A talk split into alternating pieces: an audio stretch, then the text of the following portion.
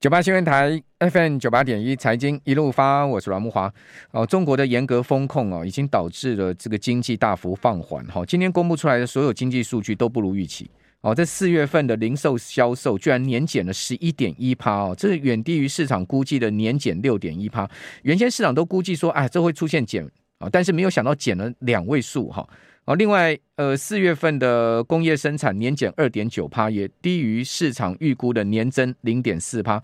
好，另外，中国大陆三十一个大城市的失业率，哈，四月份升到六点七趴。好，大家不要小看六点七趴哦，这是二零一八年有记录以来的新高哦，有记录以来新高，等于说大陆现在这个失业的问题哦，也蛮严重的哈。所以在这样情况之下，不能再封了是吗？好，这个上海副市长说呢，六月一号到中下旬哦，全面要恢复正常的生产跟生活秩序了哈。好，所以大陆是不是要开始呃，这个政策出现某种情况的调整哈？那中国大陆说呢，现在目前呢，大上海十六个区已经有十五个区。呃，实现社会全面清零哦，封控区总人数降到一百万以内。上海是两千万人的市城，这个人口诶，哦，这个降到一百万以内，等于说大部分的情况都已经脱离封控了哈。那昨天新增阳性感染的数字啊，首次降到一千例以内。呃，我记得大陆最严重的时候，上海应该是两万例以上了哈。这个呃阳性率、阳性的这个确诊数哈。那全市就是上海市社会已经连续两天没有新增。呃，阳性的感染报告，好，阳性的疫情已经受到一些防控的成效，这是大陆的说法。好，所以从这个经济数据看起来，大陆这个经济走弱的外溢现象，是不是会波及到整个亚洲？我们赶快来请教群益期货分析师张林忠。我们透过视讯的方式来连线林宗，林总你好，是梦华哥，晚安，啊，听众朋友大家好。好，那今天大家最关心中国大陆的经济数据，好，看起来这个经济数据是全面不如预期。当然，那全球的这个呃经济，大家看起来都是一样的。我们看从这个上周公布那个 GDP 啊，包括美国的跟欧洲的，那二零二二年的 Q one 呢，比起二零二一年的 Q 四其实都衰退的幅度都相当大。那当然这个因素都很多了哈。有人说这是一个完美的风暴，比如说中国的这个呃供应链断裂，那美国啊，美国它的这个呃消费啦、通膨等等的问题，那包括像俄罗斯的这个俄乌战争输出通膨。所以这三地等于是全球的这三大经济体全同时发生问题啊，那经济不如预期本来就是在意料中的事情，所以你会看到现在股市目前大家就在反映三未来三到六个月持续低迷的一个状况。好。那另外一方面，这个投信投顾公会理事长张喜也表示说呢，现阶段没有看坏台股的理由了哈。他建议采取微笑曲线的投资方式。什么叫微笑曲线呢？就是用定期定额，然后用三年为一个周期哈，这个停利不停损哦，这个呃分批进场啊。他说呢，其实这样子会有一个不错的报酬率。你的看法呢？呃，我的看法是同意的哈，但是真的口袋是要够深。嗯，那你定期定额，你的分批啊，可能周期要拉长啊，例如说。你本来过去是，比如说每个月五号会买一次啊，假设台积电好了，那你未来可能就是每两个月再买一次，就是你把期间拉得更长一些。那事实上最近在跌什么，其实跟这个美国这个殖利率大幅的上升还是有关系啊。那美元太强嘛，所以外资全面撤出这个亚洲新兴市场。那当然你把这个期间拉到一到三年来看，我们看美国上一次的升息周期大概是二零一六年到二零一八年那个时间段。那其实道琼还上涨了大概二十趴以上啊，所以未必在二零二二年这一段的升息的周期啊，股市会持续的往下掉。但是你在什么地方会开始转折向上，其实不太好说了哈。所以他的看法我同意，但是你拉长的绝对是要拉长啊，你不可能在短线，例如说三到六个月，你就要看到你的定期定额可能有很好的收益。那你拉到一到三年，其实是大概是会有一个比较好的低成本介入的效果。好。台股已经连续两天反弹了，就是上周五连同今天，你觉得这个弹升的气势以及呢这个空间大概有多少呢？这个气势其实都不太够了啊。当然，嗯、呃，我我在之前的这个媒体，有大家都有谈到很多这种状况，就是台湾没有自己走出自己趋势的本钱了哈。就是随着美股在动，那美国这几天大概反弹了一两天呐，虽然主要。那还是跟这个十年期公债值利率稍微往下降有关。嗯，那公债值利率在五月九号其实是见顶的啊，在这个高点大概三点一三那个附近开始往下掉。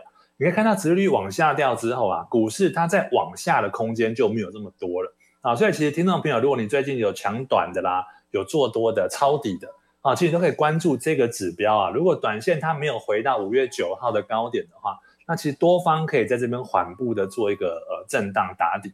那其实台湾今天也不太好，因为你会看到。啊、上周六凌晨的夜盘的期货收盘其实相对是比较高的啊。那今天开高之后，其实就走低了，那代表啊、很多的信心还是不够了，就是持有多单的，他在高档可能有赚钱，他就把它停利出场。那气势其实是不够。那某一天如果你看到，包括像美股或台股有一个开高啊，那走高的一个大长红棒，那可能对多方就会有一个扭转气势的作用。好，那美国三大指数纳斯达克上周弹幅非常大哈，上周五了哈，这个弹了三点八趴，这是二零二零年十一月四号以来最大的单日涨幅哦，等于说一年半来最大单日涨幅哦。另外，呃，费半甚至弹幅呢超过五趴哦。不过我们看到上周啊，道琼全周仍然是跌了两趴，好，这是连续第七周的下跌，创下两千零一年来最长的跌势哦。呃，请教林总，为什么会跌成这个样子？嗯那当然跟我们做呃刚才谈的那个整个的脉动其实都有关系了哈。那股市这一波的下跌，你会看到从今年一月比较明确。那你会看到十十年期公债殖率本来都是呃在今年以前就是微幅的跟这个指数呈现正相关负相关，并不是太明显啊。但是从一月开始之后啊，殖率大幅的上扬，那呃估值比较低的股票当然首当其冲啊。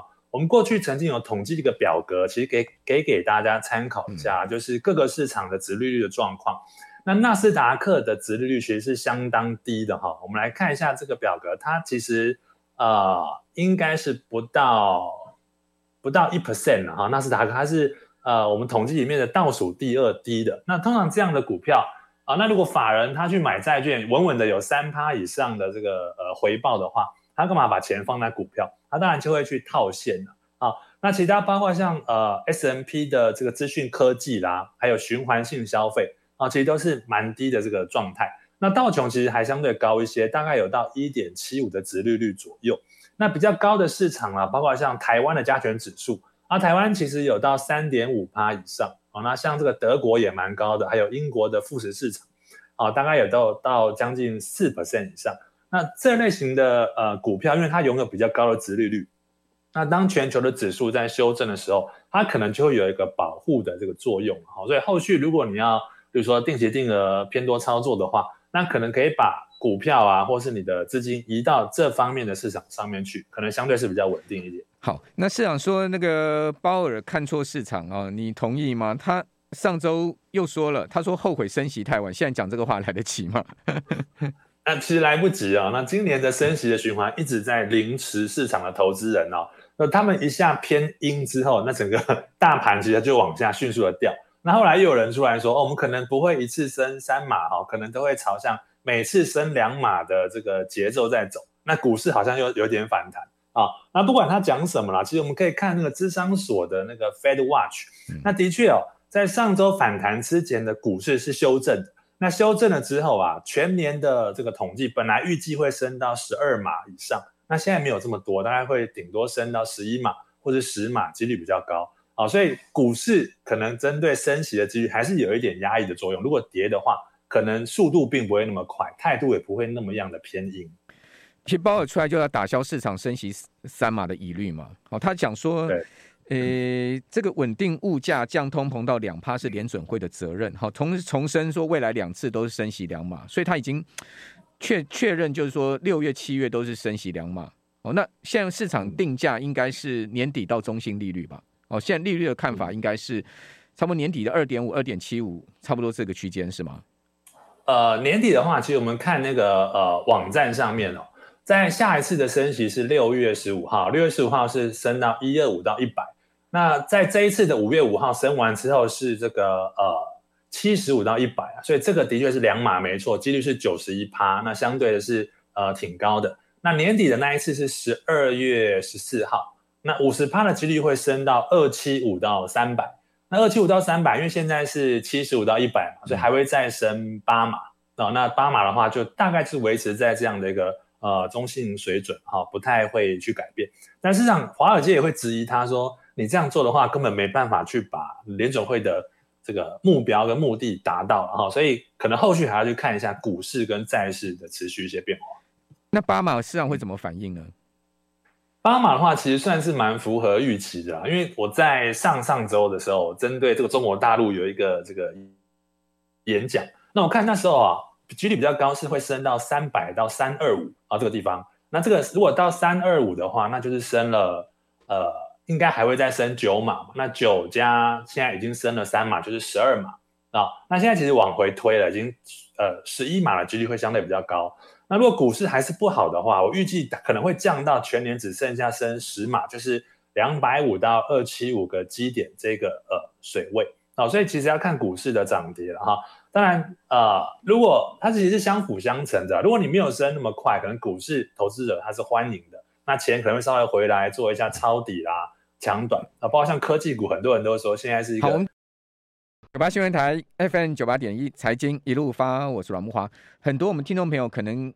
这一两年，或是说最近五年八年进入股市，没看过这样跌了。好，很多人都能跌到这个，可能买股票或者说抱股都抱到手软哈。那这样的情况到底该怎么应应？我们大家请教林总，因为林总毕竟是老市场了哈。那这个我们看到 MSCI 哦，它有一个指数叫做世界指数，也就是说它把全世界股市啊编列成一个指数。你知道这个指数已经连续六周下跌了吗？这是很罕见的哈。那另外富时环球指数，这也是呃富时所编列的一个全世界的指数，上周一周又跌了二点二趴。哦，那美国股市呢，到上周四哈，这个标准普尔五百指数一度哈接近到熊市哦，跌了十八趴，道琼跌最少十四趴，另外纳萨克指数跌了三十趴。哦，那费城半导体指数最多的时候到上周四跌了三十二趴。哦，此外跌更多的哈是罗素三千股票指数。哦，这三千档股票，你知道跌了多少？跌了四十趴。哦，才短短的半年不到的时间呢，居然有三到四成这样的一个下跌哈。事实上，我想不是只有台股投资人，大概美股投资人都已经吓傻了。好，现在你想说这个地方还可以持续哦，买到不手软的人真应该蛮少的哦，或者说呢，还敢抢短的人应该就不多了。好，所以为什么今天弹上去量缩？我觉得这其实也是一个原因，大家没有适应心了嘛。整个整个市场信心可以讲说是快溃堤的一个状况。那这个时候到底什么因素，或者说什么消息，或者说什么政策可以让市场信心回来？那当然就国安基金嘛。但是看起来现在国安基金根本没有想要动的迹象嘛。好，那今天弹上去也不过才两千四百亿的量不到。哦，所以真的弹是没量，没量代表什么？大家不想追高，好，或者说呢套住人也动弹不得。好，我们继续请教群益期货的张林忠分析师哦。林总，这种现象其实非常罕见，对不对？我想，呃，你老市场了，其实 even 像我们这么多年在股票市场，我们其实也都蛮少见这么短的时间有这么大的跌势。就其实最近哦，人气是有点退潮的啦，那多空其实都不太不太好做。好，那你说其实最近跌，有时候放空也不一定好做，因为可能会空到一些比较强势的股票，或是如果有这个呃国安基金突然有进场买一些啊等等啊，那当然。多方本来就不好做哦，它很容易开高走低哦。那因为现在其实真的没有什么好消息啊，包括像这个战争啊、通膨等等啊，除非俄乌战争突然是结束啊，或者说中美这个贸易战全部都取消，但是感觉都不太可能。所以有一种说法就是要等川普回来啊，这个大盘才会上涨。川普有这样的讲法，川 川普回来，对，他要重新选总统嘛，那下一任他当选的话。会把股市重新救回来，哎，这可能是一个新的这个议题哦。但是世界不会更乱吗？哦，当然，川普在的时候，我们回想一下，这个指数是上上下下是很剧烈，就是上涨下跌其实都波动都很大。所以他如果回来的话，也许哦可以针对呃，可能俄乌战争就就会停啦，哦之类的，都会有一些新的好消息来挹注。那当然如果没有的话，我们就要期待啊、比如说呃。呃，企业获利很好啦，等等，但今年看起来不太可能了，因为二零二二年本来的企业成长率就比二零二一年要呃低低迷的相当多嘛，因为二零二零年的基期比较少嘛，啊、呃，所以今年股市本来就不会太好。你在第三、第四季如果能够爬回到今年年初的水准的话，啊、呃，其实已经算是及格了哈、呃。所以其实今年真的是要稍微保守来看一下。嗯川普回来真的这个很可怕，我但但但你你讲说川普回来，也许股市会比较好一点哈。但是那个白人至上的那种种族主义哈，我真的觉得蛮可怕。那有看到那个水牛城那个枪击案吗？超夸张的，他不到二十岁的年轻人，他居然可以开三个钟头到四个钟头的车子，然后到水牛城一家，应该那个超市大部分都是这个黑人了哈，他就就。嗯他一下车，开了车门就这样扫射，哎，真的看到那个影片，真的是非常的可怕，哎，太夸张了，他打死十几个人，哎，嗯，我真的觉得这是泛滥嘛，我这种这种这种白人至上种族主义，真的，不过不过刚才你那段访谈最好拜登不要听到，他听到他应该会疯掉。好了，那现阶段回到我们刚刚讲说，呃，整个市场现在目前的这个呃市值的减损，哈。呃，你会建议我们的听众朋友现在目前持股好以及期现货操作怎么搭配的一些策略面吗？哦，当然很多的这个主管机关或者金管会都说，因为这个台股殖利率比较高嘛，那其实相对是有呃吸引力的啊。但前提是外资它不买单呐、啊，因为它就是一直在，它把台积电当做提款机嘛，它 ATM 刷了就走，刷了就走，钱就一直流回美国，因为它当初成本是相当低的啊，所以如果外资不不重新回来买的话，那指数本来要往上就不容易了。那我们如果存股的话，那可能会越存越伤心。包括像前几个月大家都在讲要存金融股啊，但金融股现在好像又踩到这个防疫的这个地雷了啊。所以当然这可能时间都会过去，包括可能政府会帮他们解套啦等等，可能过一两个月后就没有这回事了。好，所以你存股其实可以继续存，那选择权你可以去做一个比较复杂，就是说你可以去 s a call，你可以卖出买权嘛，或是你可以去做买权的空头价差。那当这个指数不呃不涨的时候，其实都可以去稳稳的收这个权利金。好像华尔街他们也很喜欢这样做，例如说他去买进 Apple 的股票，然后去 say Apple 的 cover call。那所谓 say Apple Apple 的 cover call，就是我赌你不会涨到呃某一个价格，我就可以收这个权利金。那其实这样是可以增加这个收益的，就是在股市比较低迷的时候，大概会有不错的表现。嗯，好，那其他的像原油啊、黄金呢、啊？黄金最近也是猛跌哈。那油价一直维持在高档，那这些呃能源原物料的价格你怎么看？